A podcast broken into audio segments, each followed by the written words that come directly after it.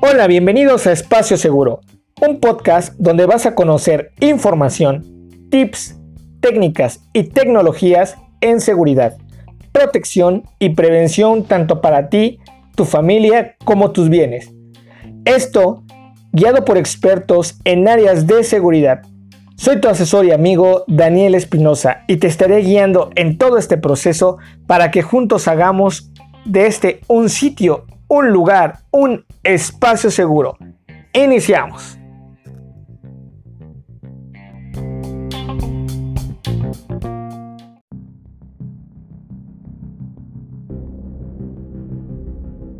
Hola, sean nuevamente bienvenidos a este capítulo de Espacio Seguro. Antes de empezar con el tema, quiero agradecerles a cada uno de ustedes, sí, a ti que me estás escuchando, por hacer realidad esto tan importante que empezó como un sueño.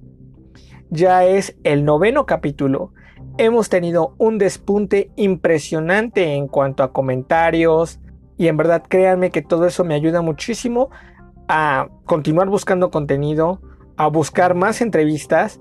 El capítulo antepasado, que fue una entrevista a una de las especialistas en técnicas de seguridad y pues información que me han hecho llegar a través de varios medios de Facebook, de correo electrónico, del área retail. Ahora, de hecho, ya tengo programada una entrevista próximamente con otro especialista. Espero que les agrade. Bien, el tema principal de este capítulo se da a razón de que esta semana, en mi trabajo cotidiano, una de mis compañeras de trabajo, ahí entre la plática, me comenta que un familiar cercano a ella, la semana antepasada, fue víctima de un secuestro express.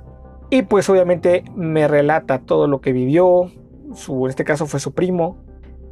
Bien, el secuestro en México como ustedes sabrán, se ha diversificado y ha ido en aumento en comparación con lo registrado el año pasado, en el 2019. En base a los datos de la UNAM, aproximadamente 5 mexicanos son secuestrados cada día. Los estados con mayor número de secuestros son la Ciudad de México, el Estado de México, Guerrero, Baja California y Michoacán. El secuestro pasó de que fuera un tema que todos escuchábamos que era algo que afectaba directamente a los ricos y eran casos sonados de alto impacto, pasó una realidad y un asunto tristemente cotidiano. Dentro de la clasificación del secuestro, en base a su duración y la dinámica, está este, que es el tema de hoy, el secuestro express. ¿Qué es el secuestro express? Es la retención de una persona contra su voluntad durante el menor tiempo posible, generalmente no dura más de 24 horas, y jamás hay un lugar fijo de cautiverio o no se cobra más que lo que la víctima trae en el momento, ya sea en sus tarjetas o en efectivo. Y posteriormente lo liberan en una zona lejana al lugar donde lo capturaron. Sin embargo, este delito puede tener agravantes, como pueden ser la violación, las lesiones, afectaciones tanto económicas como sociales y psicológicas, incluso en algunos casos que ya son muy extremos, el homicidio. En base a los datos del Secretariado de Seguridad Pública, según en el primer trimestre de este año, los lugares donde más comúnmente ocurren secuestros son saliendo del trabajo, la casa, restaurantes, bares y otros sitios públicos. Según el Consejo Ciudadano para la Seguridad Pública y Justicia Penal en México, consideró que en promedio, por cada secuestro reportado, cinco no se están denunciando.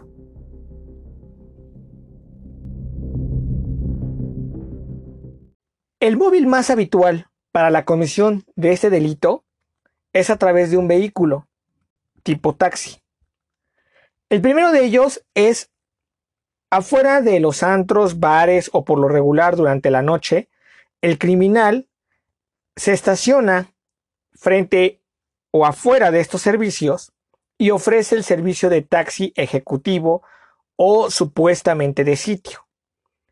Cuando se percata de una víctima potencial que está pidiendo o está esperando un taxi de aplicación, él se acerca, lo aborda y le ofrece un mejor precio y servicio y con engaños lo convence para que cancele el servicio y la víctima se vaya con él. El segundo método es a través de taxis de plataforma donde ciertos delincuentes los asaltan y obviamente les roban aparte del vehículo pues el celular con la cuenta abierta en ese momento. Los delincuentes aprovechan que la cuenta está abierta y aceptan un viaje que consideren pues de una distancia considerable, así como de un buen monto, que esto implique explícitamente que la persona trae dinero, aceptan el viaje del cliente y pues es donde aprovechan para cometer este delito. En estos dos casos, cuando convencen o se sube por propia voluntad la persona al vehículo, inician el trayecto al principio todo en orden. Sin embargo, la víctima no se percata que atrás de ese vehículo viene un segundo que lo viene siguiendo y con el cual se van a bajar. Por lo general son dos o tres personas armadas, las cuales abordan la unidad con la víctima adentro. El tercer modo es a través de la intercepción de un vehículo, el conocido levantón, que es lo que todo el mundo hemos escuchado. Consiste en interceptar a la víctima, ya sea cuando ésta camina libremente o cuando va en otro vehículo, le cierran el paso, lo someten, lo capturan y lo ingresan a una unidad de los delincuentes. Posteriormente, ya sea en el primero, en el segundo o en este tercer caso que te acabo de comentar, lo importante del modo de operar de estos delincuentes es que ya una vez adentro con la víctima, lo empiezan a amedrentar, golpear y amenazar para que entregue su dinero, tarjetas y obviamente el celular. Después lo obligan a que de todas las claves de teléfono, cuentas bancarias, que les dé las tarjetas, lo basculean, lo revisan y empiezan a extraer la información de las contraseñas de estas tarjetas, del teléfono y de toda la información que puedan sacar algo de dinero. Para asegurarse que la víctima no está mintiendo y que no está diciendo una información falsa, la mayoría de ellos portan una terminal móvil, ya sea señor pago, clip, entre otras, y hacen cargos pequeños para corroborar que realmente el NIP que está dando la víctima sea el real. El grupo de secuestradores extrae diversas cantidades de dinero por diferentes cajeros de la ciudad hasta vaciar el saldo de la tarjeta de la víctima. Y ya después de todo ese recorrido, abandonan a la víctima en una calle desconocida y sin comunicación para que le cueste trabajo poderlos identificar, poder encontrar apoyo fácilmente y por ende, pues le cueste más trabajo llegar a su domicilio y denunciar. Ahora que ya conocemos el modo de operar y el móvil de estos delincuentes, voy a compartirte 12 tips de seguridad, los cuales te van a ayudar mucho a evitar que seas víctima de este delito.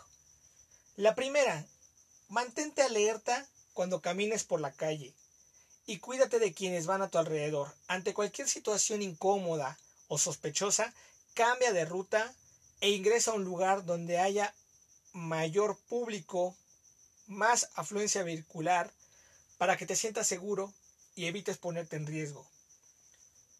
2. Evita las rutinas. La mayor parte de todos los peligros que puedes hacer es a través de la rutina y del hábito. La mayoría de los secuestros ocurren en las rutas que frecuentas cerca de tu casa o de tu trabajo. Así que mucho cuidado. Punto número 3. Intenta no dar información a tus amigos o vecinos sobre tus bienes y la capacidad económica que tienes. Muchos secuestros son perpetrados por personas cercanas a la víctima. Recuérdalo, son ellos quienes te pueden poner el dedo. 4. Si te encuentras en riesgo, puedes gritar fuego o que está temblando y así vas a llamar la atención de otras personas que se encuentran alrededor tuyo. ya que van a ser muy pocas las personas y más ahora como está la situación, que te van a brindar apoyo con el grito típico de ayuda. 5. Evita llevar contigo tarjetas de crédito o débito, sobre todo si no las vas a ocupar, si no las tienes que utilizar ese día, déjalas en tu casa. Si tomas transporte público, pues es mejor que lleves una cantidad de efectivo y sobre todo que sea pequeña, ¿no? Para evitar llamar la atención. 6. Al solicitar cualquier taxi de plataforma, siempre corrobora los datos de la unidad, la foto del conductor y si pides el taxi por medio de un sitio, habla con la operadora para que una vez que te asigne la unidad te brinde esos datos. 7. Al abordar la unidad, toma asiento atrás del conductor.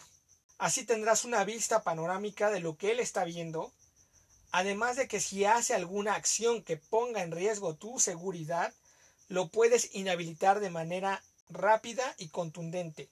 Ahí entre paréntesis, yo te invito a que busques en YouTube videos donde vas a encontrar técnicas de defensa personal para hombres y para mujeres y de todas las edades dentro de un vehículo, principalmente de un taxi.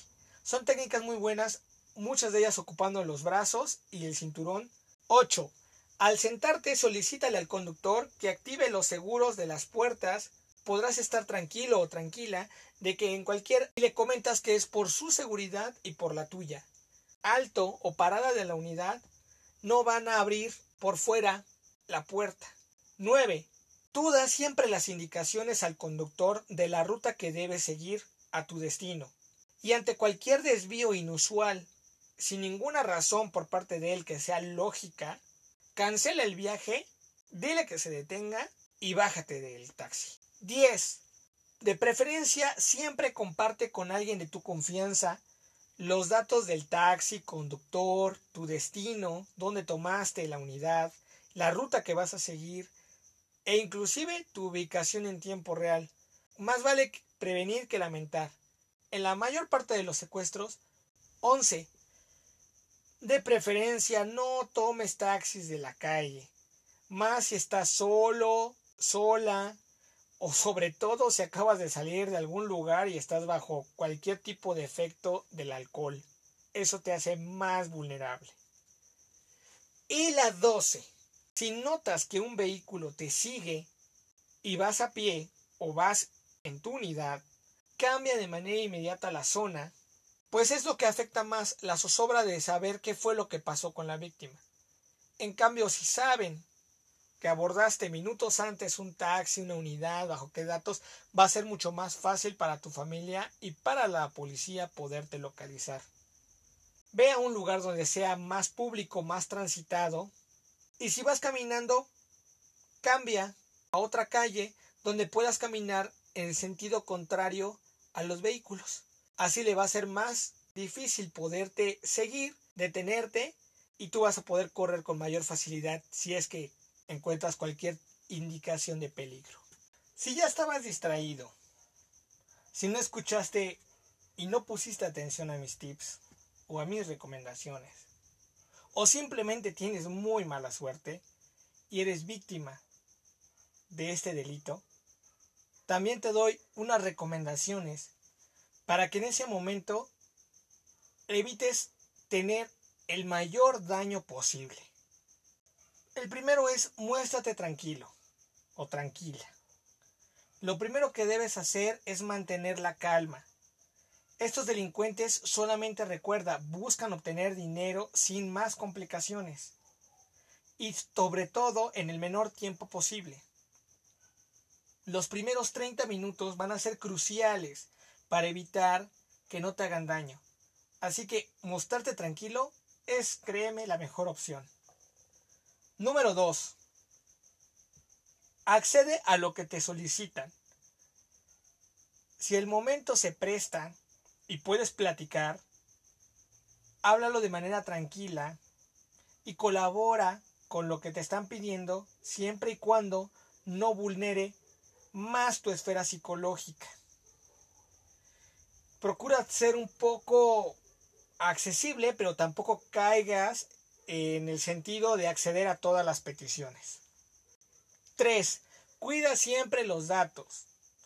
Hay que cuidar la información que se le da a los captores, evitando hablar de bienes, propiedades, familia o más cosas. Muchas veces la desesperación, el terror, el miedo, la incertidumbre, los golpes nos empiezan a debilitar el ánimo y empezamos a soltar la lengua. Y entonces es cuando podemos complicar más la situación y de un secuestro express podemos pasar a otra modalidad de secuestro. Al no ser un secuestro del todo planeado, recuerda que ellos no saben mucho de tu situación económica, así que no les reveles ningún tipo de dato. 4. Evita por todos los medios posibles mirar a los captores a los ojos. Esto no es buena idea. Podría poner en peligro tu vida y mantén mejor siempre la mirada al suelo o agachado. Esto va a ayudarte demasiado a que te veas colaborativo y que les ayudes a ellos a dejarte más rápido. 5. No intentes por favor escapar o actos heroicos que hayas visto en la televisión. Esto pone en verdad en grave peligro tu vida. Recuerda que son más y muy probablemente estén todos armados. 6. Recuerda detalles.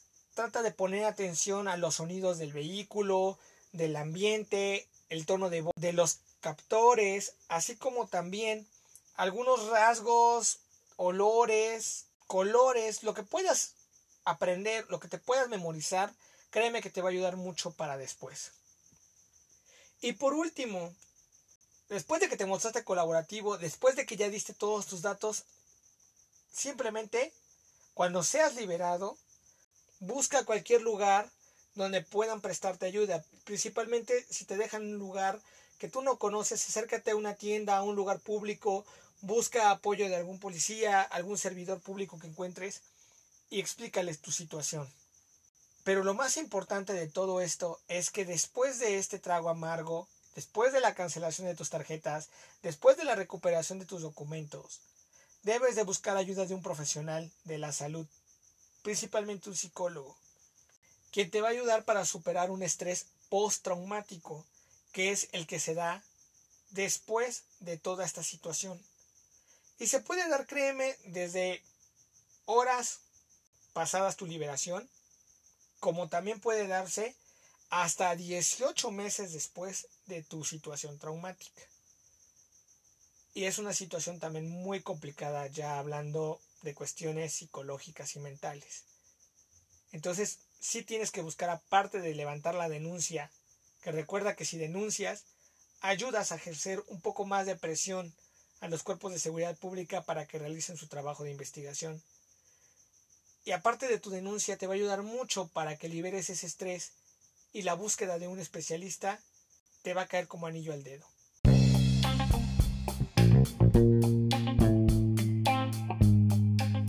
Bueno, con esto terminamos el capítulo de hoy. Espero haya sido de tu agrado. Me pongo a tus órdenes para recomendaciones, sugerencias, dudas y comentarios en el correo electrónico espacio-seguro.pod@outlook.com o dale like a nuestra página de Facebook donde nos encuentras como espacio seguro o arroba espacio.seguro podcast. Recuerda también compartir este podcast para que llegue a más personas y tengan este conocimiento en seguridad y prevención para evitar ser víctimas de la delincuencia. Soy tu amigo Daniel Espinosa y te espero en el próximo capítulo. Continúa con tu vida con seguridad. Hasta la próxima.